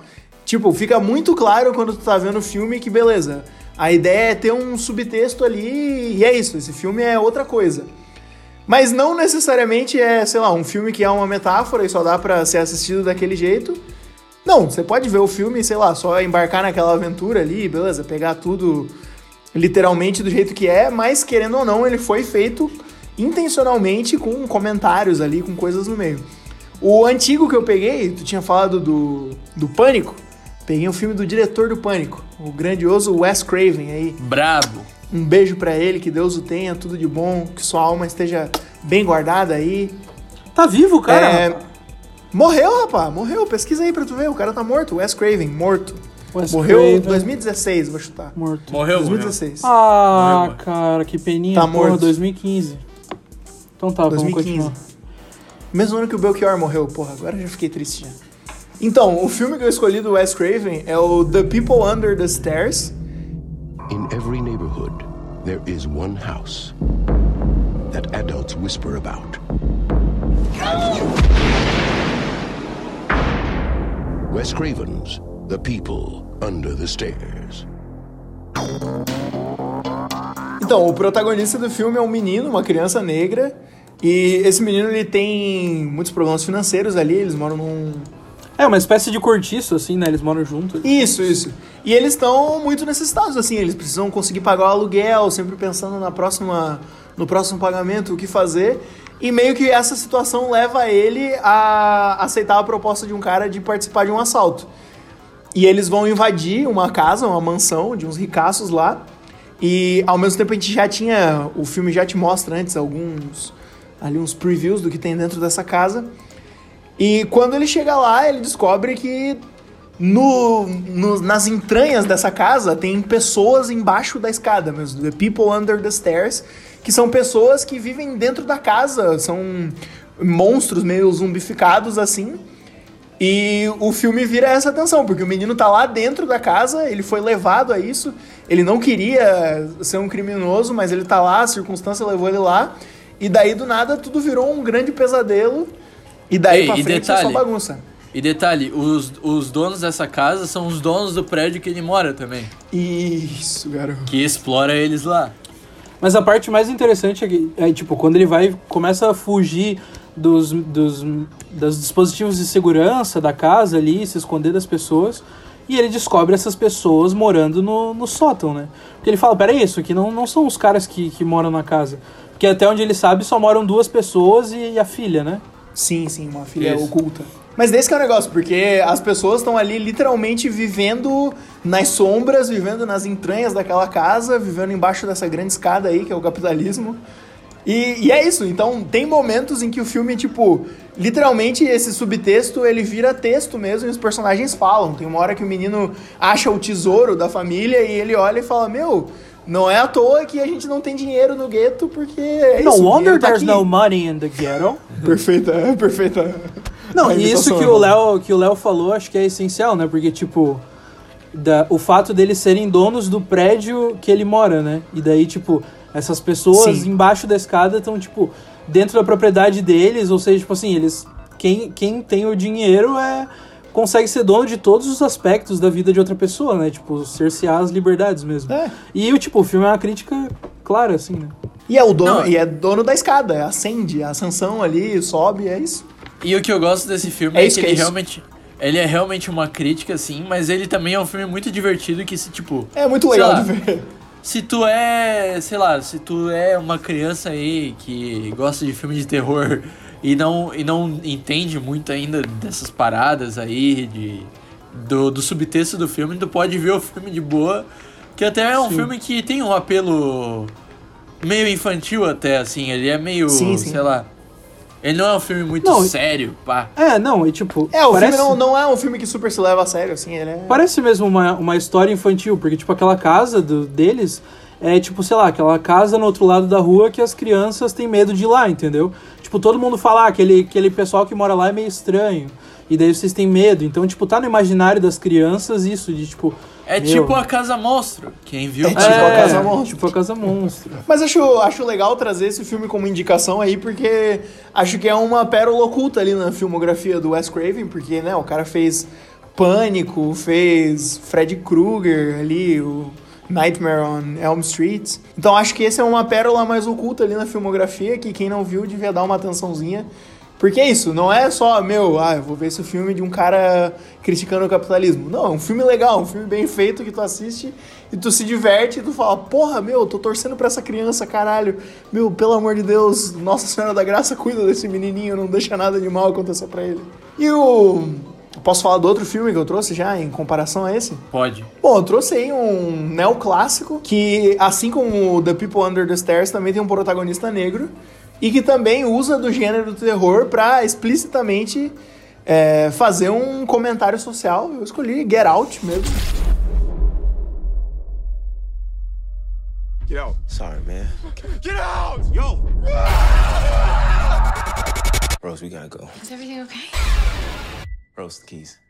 Just get the keys. I don't know where they are. Rose! Sink into the floor. Wait, wait, wait, wait, wait. Sink. No. No, no, no, no, no, no, no, no. Esse é bom que todo mundo viu. Mas para quem não viu, dá para dizer que é um homem negro que namora uma, uma mulher branca. E ele tá ali naquela tensão porque ele vai ir conhecer os pais dela. Então eles vão pra casa dos pais dela, num lugar mais afastado assim, e já tem essa é- é- sabe essa tensão, da mesma, mesma forma que eu contei do meu pesadelo lá, que era uma, uma tensão social, tem uma tensão social que é muito maior ali, porque, né, tem é, abismos entre essas pessoas e ele não sabe como ele vai ser tratado lá, tem toda essa situação, e daí eles chegam na casa e as coisas se desenrolam de uma forma muito inesperada. Mas o que eu acho legal é isso, é usar o gênero do terror pra fazer esses comentários e não fazer tipo, sei lá, não é como se fosse uma palestra. É tipo uma ideia legal, inclusive no Get Out, meu, eu acho uma ideia genial mesmo assim. Qual é a, a coisa que tá por trás do, do mistério daquela família ali e usar isso pra falar sobre a sociedade. Que é uma coisa que, sei lá, o terror às vezes parece um gênero meio subvalorizado assim. Mas esses momentos que tem um, um grande filme aí que é capaz de falar alguma coisa, meio que tu enxerga o potencial do terror que tava lá em filmes até que tu não espera. Teve episódios aí que vocês falaram dos filmes do Romero lá, que começaram o gênero de zumbi, que também tem essa ideia de falar sobre a sociedade. E é isso, velho. Cara, o, o Get Out pra mim foi. Na, na primeira vez que eu vi, eu achei meio. Urks. Tipo, eu, eu vi umas coisas assim que eu não. Sei lá, não, não curti tanto no meio, assim. Eu achei meio bobinho, assim. O roteiro. Inclusive, ele ganhou o Oscar de roteiro. Quando ganhou o Oscar, tu já fica, meu. Esse filme ganhou o Oscar, daí fica uma expectativa super alta em cima. Mas depois que eu assisti de novo, eu achei muito foda. E daí eu comecei a, a estudar sobre o filme, eu inclusive fiz um artigo sobre o Get Out. E. Cara, é, é realmente muito massa o jeito que ele subverte o gênero, assim. O jeito que ele traz uma, uma nova perspectiva ali, por, por se tratar uma visão do racismo e tal. E tipo. É, é, é uma forma de, de refrescar mesmo a, É, eu as acho. coisas. Eu acho, que, eu acho que esse é o ponto principal, tipo assim, é, é ele fazer isso de uma forma que as pessoas que vivem hoje em dia, em 2020, 2018, sei lá, acho que foi o ano que lançou, não sei, 2017. Enfim, as pessoas que vivem no tempo atual consigam se, se identificar com, a- com aquilo, com aqueles mecanismos, porque às vezes a gente reclama muito, tipo, ah, o terror é subvalorizado, ninguém, ninguém presta atenção, mas porque às vezes a gente tá fazendo coisas, tipo, os diretores estão produzindo filmes muito distintos, assim, que não conseguem conversar com o povão. Cara, aquele filme Sim. conversa com qualquer um. Tipo, ele usa coisas modernas e, e atuais pra fazer esses comentários, tipo... É verdade, eu, eu concordo contigo, eu concordo principalmente nessa questão de, tipo, o pessoal fala assim, ah, porque... Porque, ah, terror, a galera, a galera só, só acha terror bom, esses terror que é de susto, pá. Mas tem que pensar também que, tipo, esses terror que são mais psicológicos, são mais cabeça, assim, às vezes não estão conseguindo conversar com o público, não estão conseguindo trazer uma história Sim. que realmente faça as pessoas se relacionar. Às vezes o cara tá só fazendo uma metáfora super chata lá, que tipo, o cinéfilo bobão que achou legal, entendeu, acha que é foda, mas na real é uma coisa que, tipo, vai agradar uma parcela muito pequena, entendeu? Não, e talvez às vezes, às vezes até uma sacada genial, mas não adianta tu fazer isso se tu não consegue, tipo, criar uma conexão, uma identificação. E não necessariamente um filme precisa se passar no tempo atual pra gerar identificação, mas esse filme, por acaso, se passa e faz isso, tipo, muito bem, tipo, de usar celular, é, sei lá, chamada É de verdade. vídeo, ligação, fotografia, é, tipo, Aham. tá tudo integrado com o que a gente vive hoje, e, mas ainda dentro do contexto de um filme de terror, um filme assustador ali, com os momentos interessantes. E uma coisa que eu acho muito legal que esse filme fez foi, tipo, a, a questão ali do celular mesmo. Porque, cara, hoje em dia escrever um filme de terror é muito difícil. Principalmente por causa da questão do celular. Tipo, Não, mas é por isso que em todo filme a primeira coisa é mostrar que o pessoal tá sem área no celular, né? Porque daí, beleza. Agora o filme pode acontecer. não, e daí no, no Get Out, é, o que acontece é que a- a- alguém lá tá tirando o celular dele quando ele bota pra carregar, né? Tipo, ele bota Sim. o celular pra carregar e alguém Sim. tira. E daí ele nunca consegue carregar o celular. É, foi uma boa sacada. Foi uma boa Eu sacada. gelei ele, tipo, ele uns 10 dias, assim, fazendo roteiro, pensando, pô, como é que eu vou fazer isso, tipo... Pois é. Porque realmente Mas é é muito fácil, saída. tipo... Sei lá, eles estavam numa casa, tem energia, tem internet, tipo, tu fala, porra... Não, mas é, que sacanagem. além disso também, ele, ele liga pro amigo dele e vai contando o que tá acontecendo. Só que, tipo, até certo ponto, sei lá, é só um clima estranho que tá rolando. Antes de começarem as coisas pesadas mesmo. É, antes dele mas- mesmo sacar o que tá E acontecendo. tem, no e tem outro ponto também, tem outro ponto bem importante. É, o Jordan Peele colocou de propósito a polícia contra ele, né? Tipo, é, lá no começo o policial dá uma de racistinha, né? E, e aí Sim. ele vê que. E daí a gente começa a pensar, ah, talvez a polícia esteja envolvida nesse, nessas paradas que estão acontecendo aí. Então não adianta muito ele ligar pra polícia naquele lo- local ali. Tipo, a mulher tá Então. dirigindo e ele pede a identidade dele, né? Acho que é isso. Isso. Sim, é. bem no começo ali, né? E ele atropela um viado. É, não, vamos deixar bem claro que é um animal, né? É, um animal.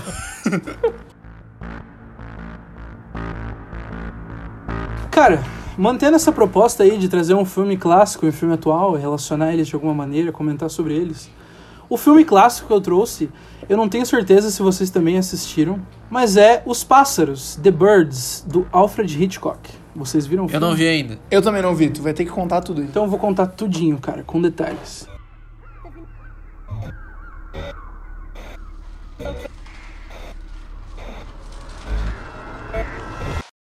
The bird attacks have subsided for the time being. Bodega Bay seems to be the center, though there are reports of minor attacks on Sebastopol and a few on Santa Rosa. Most of the townspeople have managed to get out, but there are still some isolated pockets of people. Então, esse filme é de 1963 e o filme é o seguinte, eu vou, eu vou até ler a sinopse aqui pra vocês. Melanie Daniels, uma bela e rica socialite, conhece o advogado Mitch Brenner em um pet shop e fica interessada nele.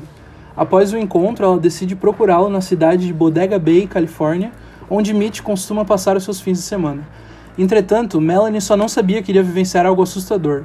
Milhares de pássaros se instalaram na localidade e começam a atacar, atacar as pessoas. Cara, eu trouxe esse filme porque um filme clássico, Hitchcock. Vocês já viram filmes do Hitchcock, evidentemente. E esse filme, tipo assim, ele, é- ele, é- ele aparece muito em listas, tipo assim, de filmes que, sei lá, foram de alguma maneira que ajudaram a consolidar o gênero de, do, do terror com mais suspense, assim, sabe? Tipo um thriller mesmo.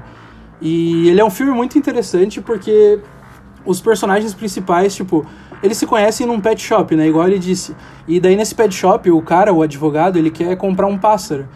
E daí ele vai e pergunta se tem um casal de pássaros. E daí ele fala, mas esses pássaros precisam estar apaixonados, não sei o quê.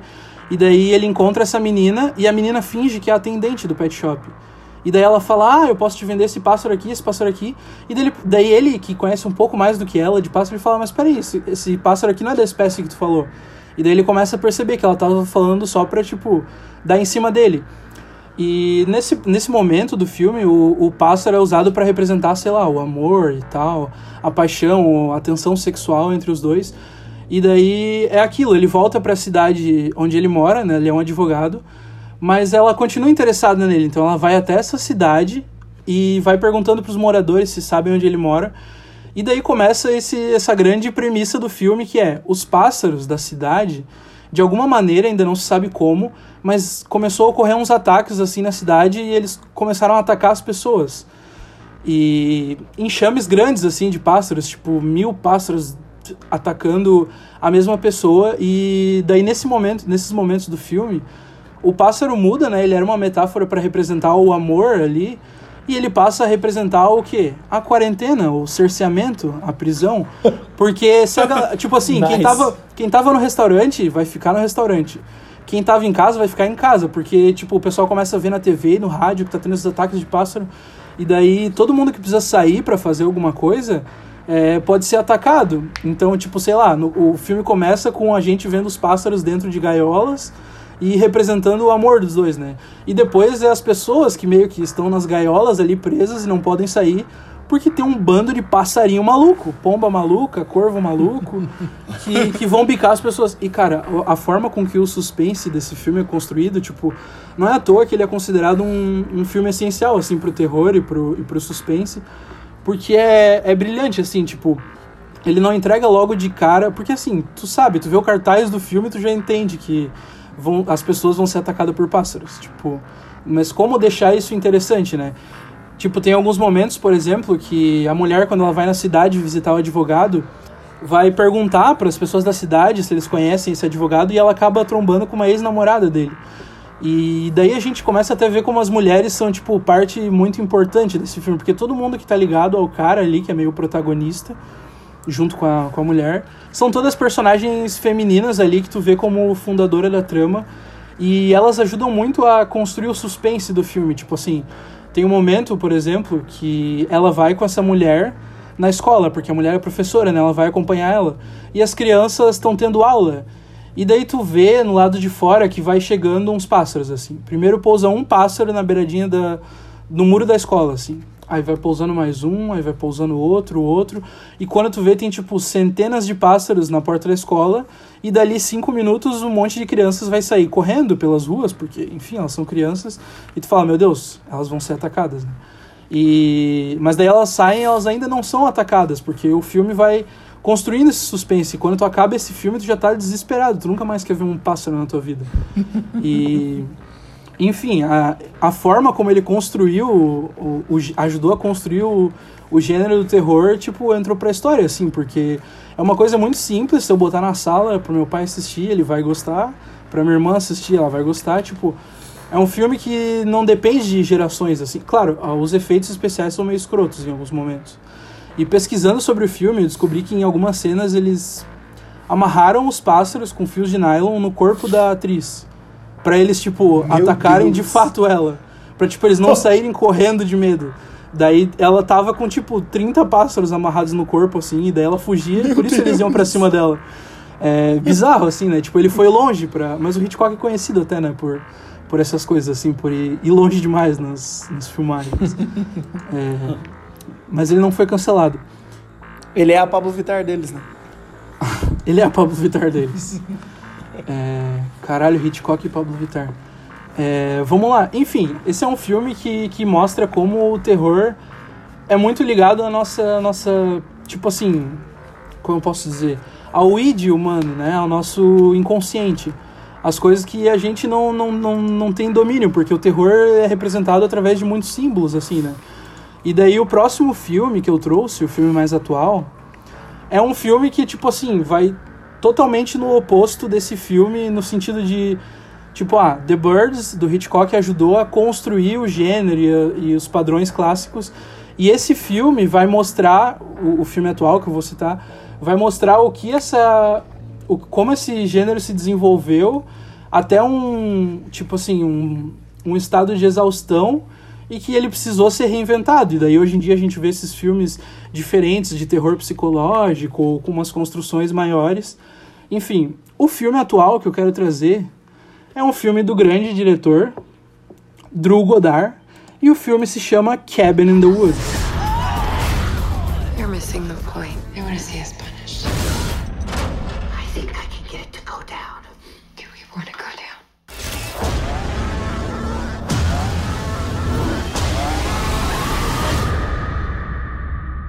Me... Brabo. Esse você já viu? Filmaço. Fala sério. Filmaço. Pra quem não Filmaço. viu, vou falar aqui. Oh, mas não Cabin in conta the muito. Woods. Não, não vou contar muito. Vou contar até onde dá pra contar. Ih, Cabin in the Woods é um filme que quando ele começa tu fala, caralho, é mais um besterol americano, meu irmão. Porque esse filme começa como? Cinco amigos universitários, eles vão passar uns dias no- numa cabana isolada, assim, sabe? É o tipo, típico filme de terror. Tem o maconheiro, tem a, a mulher que é gostosa, loira, tem o esportista, que mais? Tem a, tipo, a menina que é a santinha, que é tipo a virgem, e depois a gente descobre por que que isso acontece, né? Mas enfim. E tem o cara que É. também é o acadêmico, assim, o cara mais sabichão. É, o, o inteligentão. E enfim, tu fala, porra, é um filme que eles vão pra uma cabana isolada e vão matar eles? Clássico, né? Um filme de terror. Mas, porra, é, o filme é do ano de 2011, né? Então esse filme já tinha sido feito milhares e milhares de vezes. E, mas daí ao longo do filme a gente vai tendo alguns flashes assim, algumas, alguns trechos que mostram que na verdade eles estão ali naquela cabana sendo controlados por algo maior, assim. Tipo, ah, tem umas cenas que eles estão no quarto, por exemplo, eles estão prestes a transar e daí sai alguma coisa no ar, tipo um cheiro. E daí eles cheiram aquilo, tipo, aquela, aquele dispositivo que soltaram no ar, aquela substância, e eles ficam, tipo, alucinados com vontade de transar. E daí eles vão lá pra fora transar e são atacados. E daí tu vê, tipo, caralho, tem alguém controlando tudo isso, tem alguém esquematizando. E. Enfim, esse filme brinca com basicamente, sei lá, dezenas de clichês aí dos, dos filmes de terror que naquele ponto já tinham chegado numa, numa exaustão, assim, né? Já tinham se tornado repetitivos. E esse filme traz isso de uma maneira muito diferente, né? Porque daí eles vão lá fora, por exemplo, e eles são mortos, mas aí tu vê que no próximo ataque não é o mesmo vilão. Tipo, ah, primeiro eles são atacados por uma espécie de zumbi. Aí depois é uma mulher que é uma, tipo, uma noiva cadáver perseguindo eles. Aí depois começa a aparecer, tipo, pessoas com símbolos É, religiosos. depois vira bagunça. É, daí vira bagunça. E daí tu vê, tipo, que o filme tá brincando com todos. Filmaço, filmaço. Isso é meio, que- é meio que um spoiler, tem na Netflix, assistam. É, mas esse filme, ele, ele brinca com os estereótipos do filme de terror e ele tem um. Tipo, um final muito inesperado, assim, muito diferente. assim. Não, é inacreditável. A partir do momento Pra que eles ele descobrem. final. É, o que tá a partir do acontecendo. momento que eles descobrem o que tá acontecendo e vão atrás e vão fundo nisso, é, o filme toma outro rumo, assim, né? E daí tu Não, é descobre por muito que, que foda. tem um. Por que, tem uma empresa por trás. Cara, é muito legal esse filme. Mas, tipo, quando, e, e quando eu vi, eu não tinha ideia do que se tratava. Eu não sabia Nem que eu. ia ser uma subversão do gênero. Eu não sabia de nada. Eu só pensei que ia ser, tá, tem, tem esse filme de terror que o pessoal fala que é legal. E, tipo, eu vi que tinha umas notas boas da crítica, assim, mas eu não sabia que, que ele fazia isso, né? E aí, tipo, mas quando tu começa o filme, tu começa a perceber, tipo, meu, isso daí tá muito igual qualquer outro filme de terror. De, de slash, assim, de, de, de garotada, indo pra cabana, transar, usar droga. Muito foda, muito foda. E, cara, é muito bom, é muito bom mesmo. Eu gosto muito desse filme. Cara, mas é, é legal também porque, sei lá, é claro, esse não é o primeiro filme, meio que já é quase que um gênero por si só. É um filme de terror metalinguístico que é sobre o gênero de terror. Que o Sim, filme é sobre o gênero sim, de terror. sim. Sim. Inclusive a gente falou do Pânico, do Wes Craven. Sei É, lá, esse é o primeiro foi um dos que eu primeiros, consigo né? pensar, assim. Acho que foi o primeiro, não sei. Uhum. Mas que o, o filme Com faz esse gênero comentários foi sobre o primeiro, eu acho. Com esse É. gênero de, de slasher, assim, foi o primeiro. Mas um ainda filme o de terror Pânico- que comenta sobre filme de terror. É, mas. E, cara, o Pânico, tipo, a, a história do cara que escreveu, Ele basicamente ele, ele tava, tipo, precisando de uma ideia de um filme, assim, ele tava já fudido já, ele era um roteirista há um tempo. Ele tava fudido e ele teve essa ideia do pânico de, de, de tipo, subverter a história do Halloween. E ele disse que ele se trancou numa. Tipo, foi viajar assim, se trancou num lugar, escreveu o roteiro super rápido. E, tipo, ele pensou assim, cara, eu tenho que escrever isso o mais rápido possível, porque alguém vai ter essa ideia. Tipo, é aquela coisa assim, É. tipo, alguém vai ter essa ideia em algum momento. E daí ele escreveu o mais rápido possível e entregou pro. E, tipo, conseguiu vender. E aí o Wes Craven, tipo, se interessou. Mas é uma, é uma parada assim, meu, eu acho muito legal esse negócio. Mas olha só, tipo, esse negócio de, de fazer subgênero aí, eu tenho uma recomendação relâmpago que, que é do. Que é o filme que não. Meu, muita pouca gente conhece esse filme, mas é Behind the Mask. Eu não sei se esse filme tem é, versão traduzida, deve ter, mas o que eu acho aqui é Behind the Mask, The Rise of Les Leslie Vernon. E é tipo. É um documentário de um. É um documentário fa falso de um. De um assassino, assim. E nesse universo, tipo. O Jason, o Michael Myers existem. E daí esse é, um, é mais um cara que ele quer ser um assassino tipo o Jason e o Michael Myers. e daí ele chama uma equipe de jornalistas pra acompanhar essa obra que ele tá criando. E daí, tipo, o filme todo se passa pela perspectiva dele. E aí é, é muito engraçado, porque, tipo, ele vai pra uma cabana e ele fala assim: Ah, aqui é a cama que eles vão transar e não sei o que. E daí ele começa a mostrar. E daí ele, tipo, mostra ele treinando, daí ele correndo, pá, dele. Não, porque um assassino tem que correr bem, pá. E daí tem, tem um monte de parada Nossa. assim. É, é muito bom. E daí, tipo, ele fala como ele monta as armadilhas na casa. E. E. E tem uma hora nesse filme, porque ele é um documentário falso, pá, tipo, a câmera tremida ali. Só que tem uma hora nesse filme que ele vira um filme de verdade, assim. Tem um momento chave que ele vira um filme e, tipo, a partir dali é, é uma. É um, tem um plot twist ali que é muito massa. E Foda. vale a pena aí. Tem outro filme também nesse, nessa mesma linha que é The Final Girls, que é sobre um pessoal que vai numa cabana e eles descobrem que eles estão dentro de um filme de terror. E é, e é legalzinho também. É basicamente Uhum. isso, a mesma coisa. Tipo, eles têm que jogar com as regras do filme de terror. O que eu acho legal, tipo, desses, desses filmes, assim, e principalmente de Cabin in the Woods, é que, tipo, tá, a gente, a gente viu outras vezes, né, filmes que, tipo, é, são metalinguísticos e criticam o gênero ao mesmo tempo que usam dele. Mas é que eu, eu acho que em Cabin in the Woods isso fica muito escrachado. Porque eles materializam isso. Eles não estão fazendo, Aham. tipo, um comentário, ah, olha como isso é óbvio. Não. Eles estão mostrando como se tivesse um mecanismo por trás disso mesmo. Sim. E, e daí o final do filme ainda te mostra que, que o próprio filme caiu nesse, nesse clichê, entendeu? Tava servindo Sim. a uma história maior de um ser sobrenatural. Enfim, é, a gente não vai contar, não vou contar todo o plot twist aqui de Cabin in the Woods, mas é muito interessante, cara. É um filme muito diferente, assim. E que e é um filme de terror. É um filme assustador em diversos momentos. E... Acho que em português é O Segredo da Cabana, né? Uhum. É, o se- acho que é o Segredo da Cabana. Tem no Isso, Netflix, ou pelo menos tinha, não sei se ainda tem. Mas enfim, eu trouxe esses dois filmes aí pra fazer esse paralelo de, de mostrar um filme que, que foi constituinte aí do gênero e, e agora mostrar como, tipo, ao longo do tempo esse gênero, como a gente já comentou antes, foi sendo saturado e saturado e, tipo, a gente trouxe elementos sobrenaturais e, e no fim é tudo sobre histórias que, que, tipo, que mexem com o nosso psicológico, assim, né? Que de alguma maneira Evaldo, tu- afetam a gente inconscientemente. Tu mandou bem inventando qual é a relação dos dois filmes. Gostei, gostei. Tu mandou bem. Gostou? Sim, bem. Mandou bem, foi legal, foi legal. Ei, poderia dizer aí que, que tipo, cada, cada um trouxe os seus subgêneros favoritos de terror? Ah, acho que não necessariamente, mas talvez, quem sabe. É, o Léo trouxe um slasher, eu trouxe um thriller e o Panda trouxe um comentário social. Porra, mas daí eu, eu vou ser o cara do comentário social. Aí fica feio Ah, pra mas mim, tu né? já escolheu mas, isso ô, pra ô, ti. Panda, ei, mas Tu olha só, militante. tem, tem um subgênero que, que eu e a Ana ando vendo, ah, a gente anda vendo muito, que é os filmes de terror ruim. E Não, isso é converso com o muito Panda- bom. Eu, eu conversei com o Panda sobre o Countdown, Mas, pessoal, o que tem de filme de terror ruim que é bom? Eu quero Meu, ver o Bye Bye Man, que tu falou também. É, Bye Bye Esse Man. qualquer hora eu vou ver. E, e o bom é que esses aí estão tudo na Netflix, estão tudo de fácil Vocês já acesso. viram aquele A Morte, A Morte te desolar? Não, a morte te dá parabéns, não é? Ah, é A Morte Ei, dá mas- parabéns, isso. Muito não, mas bravo. esse é bom. Mas esse é bom. Esse é bom. Não, esse é, bom, mas é mesmo. ruim. Não, não, esse é bom mesmo. Não, mas é que esse não é um filme que é ruim, mas é bom. Esse é um que é Não, bonzinho, e- mas é ruim. Não, não, esse é bom. Mas também é bonzinho. Mas é, é, bom. comédia. Mas é comédia.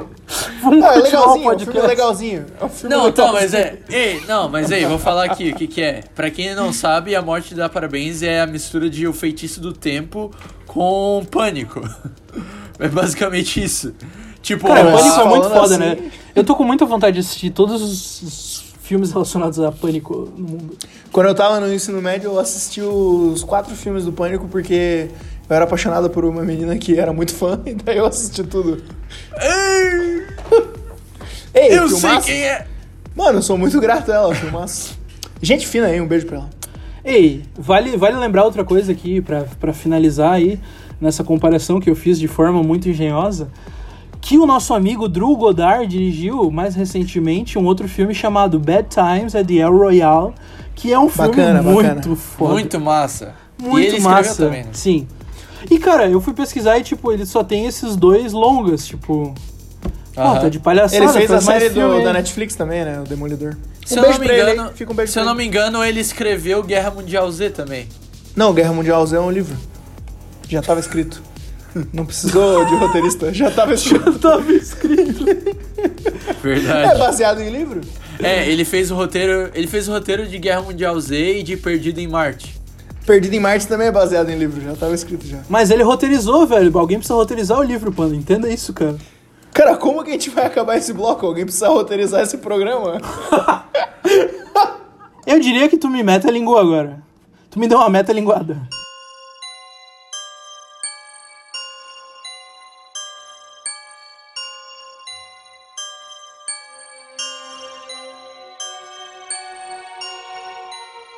Bom, pessoal, podem respirar aliviados. Está começando o bloco de recomendações. Ou se... Meu Deus, o Leonardo tá fazendo uma cara assustadora. Ah, para vocês não ficarem preocupados com o grande terror do momento, esse podcast está sendo gravado de forma remota, então tá cada um na sua casa aqui. Seriam necessárias três assombrações diferentes para poder abordar de forma aterrorizante cada membro do Paralelas em seu determinado recinto. Nem Deus derruba esse podcast. Mas agora. Ih, família, perigoso. Ei, mas pode respirar aliviada aí, audiência. Você que tava o episódio inteiro achando que ia pular um negócio no seu ouvido. Não sei, vou fazer 5 segundos de silêncio agora e você não vai saber se vai ter um barulho assustador ou não.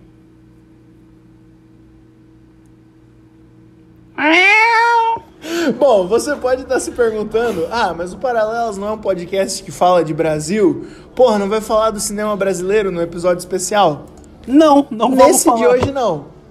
Pior que a gente não vai. Porque a gente pensou o quê? Meu, Paralelos é um podcast que já fez tanto pelo povo brasileiro. Acho que hoje a gente pode. A gente pode gravar um episódio sem esse peso nas nossas costas, né, cara? Então a gente fez um episódio mais assim, mais solto. Não, Tipo, é aquilo, foi- é aquilo que a gente falou na introdução. A cada sete, a cada seis episódios tem um, um especial. Tipo, no outro a gente É, o também saiu do é Brasil especial. e falou de América Latina. Agora a gente falou mais de filmes de terror aí que marcaram. Mas assim, se, se tu tiver com vontade de ouvir sobre outros filmes de terror brasileiros, ouve os outros paralelos aí, que a gente já falou, já fez review de. Como é aquele filme? Do Clube dos Canibais. As Boas É, tem um- Maneiras. Clube dos Canibais, As, boas, maneiras, maneiras. Clube dos Canibais, são episódios que a gente falou. Mas aqui não vamos ficar pedindo desculpa pra audiência também, que pra audiência eu não peço desculpa. Pra audiência eu só mando abraço. Fica um beijo aí pro Zé, pro Zé do Caixão. Só pra não dizer que não falou aí. Que Deus o tenha também, é verdade. Mas quem sabe aí, se você gostaria de, de ter um paralelo especial sobre o terror brasileiro ou dar uma ideia do que poderia vir a ser um especial no futuro, você tem que ficar sabendo que o nosso canal de comunicação com a audiência é o nosso Instagram, arroba Bento Leão Banda, que a gente não tinha lembrado isso no programa ainda. Inclusive é por lá que você pode participar do bloco de perguntas, certo? Agora, as recomendações. A gente já falou de filme o programa inteiro, então, com licença, camaradas. E para, para, para, para, para, para, para, para, para, para, para, para, para, para. Eu sei que é muito importante falar para as pessoas é interagirem com a gente no Instagram, arroba Bento Leão Banda. Mas também tem uma coisa importante de ser lembrada aqui. Quando tu, meu amigo, quando tu compartilha esse podcast no teu stories e fala, porra, Porra. podcast legal, hein? Cara, no mínimo 35 crianças são salvas de uma assombração, uma bruxa, uma Meu. freira aí, um dragão, uma coisa, uma coisa que ia acabar com a vida delas, cara. Então fica aí nosso pedido Gostou pra do você episódio? compartilhar. Divulga. Manda pra um amigo que gosta de podcast, posta no Twitter, faz um lambi-lambi, bota no ponto de ônibus. É isso. Agora, eu queria começar a recomendação, o bloco de recomendações, trazer outra mídia aqui, uma coisa que eu já indiquei em outros programas, mas eu ia indicar um canal do YouTube que eu acho muito legal. É um gênero, a gente falou sobre gêneros saturados aí nesse nesse paralelas.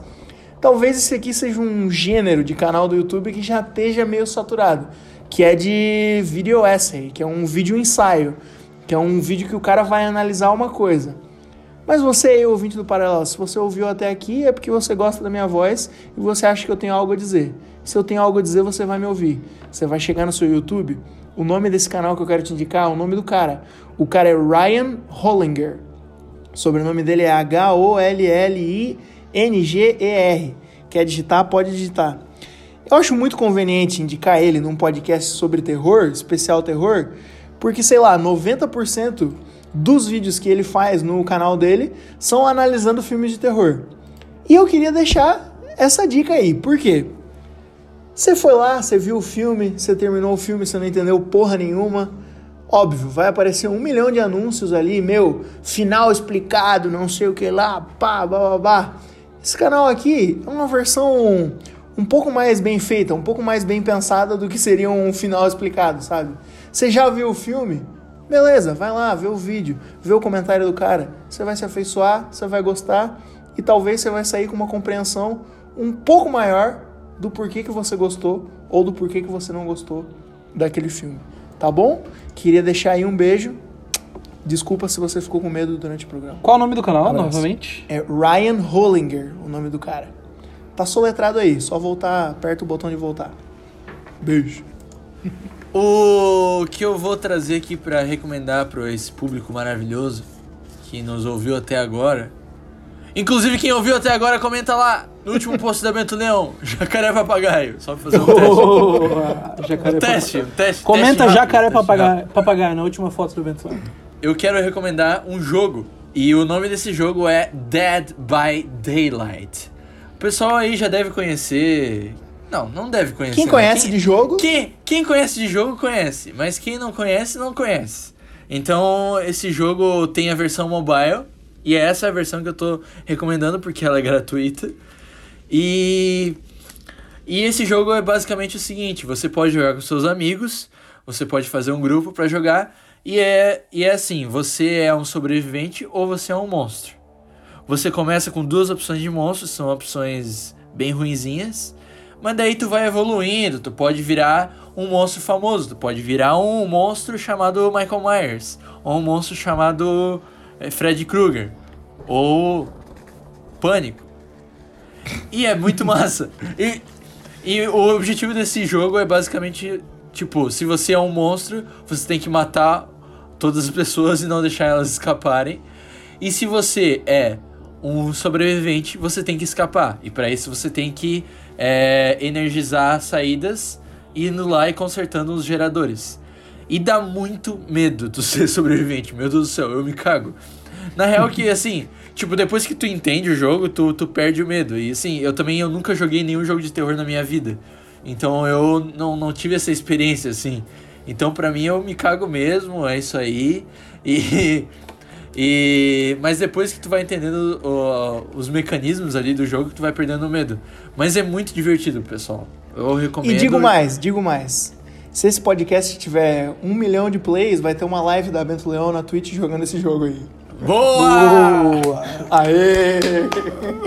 Bom, como última indicação aqui para finalizar o nosso bloco de recomendações, eu não vim trazer nenhuma mídia diferente, eu vim trazer um filme mesmo, que é de filme que é feito os filmes, né? O filme que eu vou falar pra vocês, que eu vou indicar pra vocês, é o seguinte filme, Candyman. Candyman. Candyman é um filme do diretor Bernard Rose e ele não tem mais nenhum outro filme assim que ficou muito conhecido. É, Candyman é um filme de 1992 e a história do filme é muito interessante. A história basicamente é uma menina que ela é tipo assim, ela tá fazendo um doutorado, ela é antropóloga assim, estuda semiótica e ela tá fazendo uma tese sobre o que? Sobre lendas urbanas, lendas lendas do Gugu, lendas urbanas aí do do subúrbio americano. E ela descobre a lenda do Candyman, que é uma versão do, do que o Léo já citou em, no, no filme que ele, que ele comentou anteriormente, do Boogeyman, né? Que seria essa espécie de bicho-papão. E o Candyman, depois a gente descobre que, que ele é um, um vilão, assim, que tem um passado... Ele é, ele é negro, né? Então, tipo, ele... Esse filme foi conhecido por ser um dos, um dos filmes que mais fez sucesso ali na década de 90, com, com um vilão negro. E... Ele basicamente é um cara que deceparam a mão dele por motivos que você vai descobrir vendo o filme. E no lugar da mão dele, ele ganha um gancho. E, e a lenda dele é muito parecida com a lenda que a gente tem aqui da loira do banheiro, que tu fala o nome dele no, no, na frente do espelho cinco vezes e o Candyman aparece. Então ela tá fazendo esse estudo sobre lendas urbanas e ela descobre o Candyman e ela vai atrás, né? E daí ela começa a saber detalhes sobre a história. É, mas o negócio é que o filme é muito bem construído, assim, e é, e é realmente aterrorizante e é uma aula de, tipo assim, como fazer um comentário social sem ser óbvio, assim, tipo, em nenhum momento o filme vira caricato. Eu não sei se algum de vocês dois já assistiu, acho que o Panda viu, né? Já vi, já vi. Eu não vi ainda, mas eu quero ver. Filmaço, filmaço, não tem outro. Enfim, é, o filme é muito interessante, porque o filme ele tem um momento ali de explicar a história de onde veio, mas ele é um filmão de terror, com, com sangue, assim, e, e disputa corporal e tudo mais que, que um filme de terror bom exige. E abelhas Tudo também. que tem que ter. Muitas abelhas. Então a minha recomendação é esse filme aí.